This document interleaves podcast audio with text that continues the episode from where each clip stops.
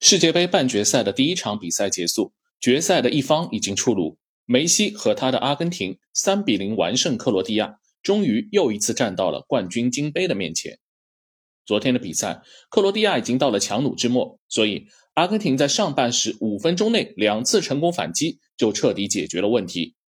第三十三分钟，恩佐·费尔南德斯长传，阿尔瓦雷斯前插单刀，被利瓦科维奇绊倒，梅西点球打进。五分钟后。又是一次快速反击，还是阿尔瓦雷斯一路跌跌撞撞，但最后阴差阳错撞墙过了所有人，又进。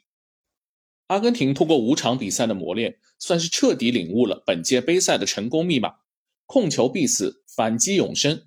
本场比赛，特别是上半场，他们毫不犹豫地把控球权交给了克罗地亚，但利用高效的反击赢得了胜利。阿根廷一路走到最后，第一个要感谢的是年轻的主教练斯卡罗尼。大赛变阵本来是大机会，但是斯卡罗尼几乎一场比赛一个阵型，根据对手的阵型来针对性的设计，从四二三幺、四三三、三五二，本场又配置四四二。三年前俄罗斯世界杯三球完败给克罗地亚的教训，他很清楚，对手会不惜代价的看死梅西。于是斯卡罗尼索性把梅西顶到锋线，释放了中场恩佐、麦卡利斯特以及德保罗和帕雷德斯的反击传球空间。斯卡罗尼善于用人、敢于舍弃大牌的魄力也得到了充分的体现。迪玛利亚、劳塔罗、迪巴拉这些大牌愣是让位给了恩佐、阿尔瓦雷斯这样的新鲜血液。当然，本场小蜘蛛阿尔瓦雷斯可以说是报答了主教练的信任，打出了本届杯赛最好的状态。他的风格太适合这种反击，只要前场有足够的空间，他的速度和推进能力的确是比劳塔罗甚至迪巴拉更契合这支球队。看到这位仅仅为国家队出场八次就打进了六个进球的超新星，曼城是不是已经笑得合不拢嘴了？从长远看，这支阿根廷最大的收获是为后梅西时代奠定了一批主力。也许在星光上比不上过去历届国家队，但是对胜利的饥渴和团队的属性让人很放心。世界杯要夺冠，仅仅有实力可不行，有的时候还需要一些运势，比如一路不要碰到太多强队。比如点球大战时的运气，比如类似昨天阿尔瓦雷斯那个不是机会的机会，偏偏就是进了。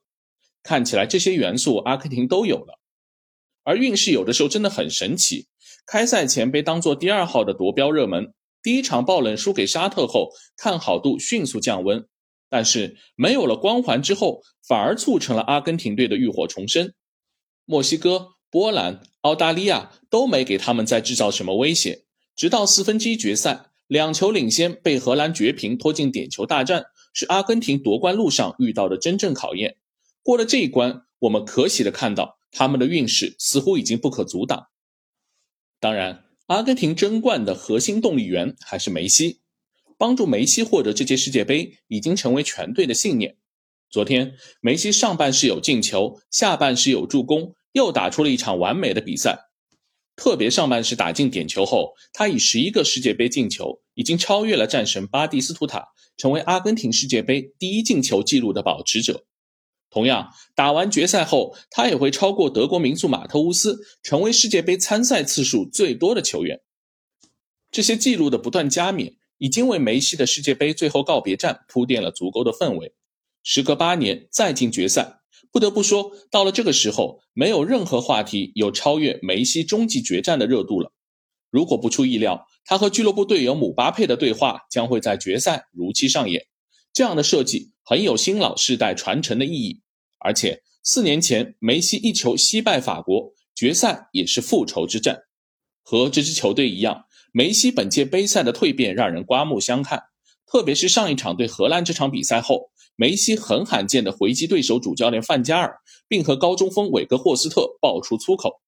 一个学会发飙、拥有霸气的梅西，终于让我们在他职业生涯尾声见到了领袖风采、王者风范。这是争冠成功绝不可少的一个要素。在这些天时地利人和的衬托下，让我们期待梅西的决赛表现吧。祝愿他能梦想成真。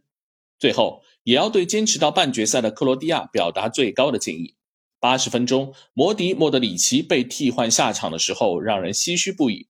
这支沿袭巴尔干和前南美妙足球历史传统的球队，终于要谢幕了。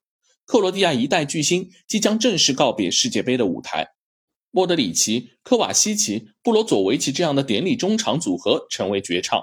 在没有太多竞技氛围的三四名决赛，也是真正的告别战中，我们可以最后一次领略他们的风采。好，以上就是今天的观点球事，欢迎大家订阅、评论、转发，我们下期见。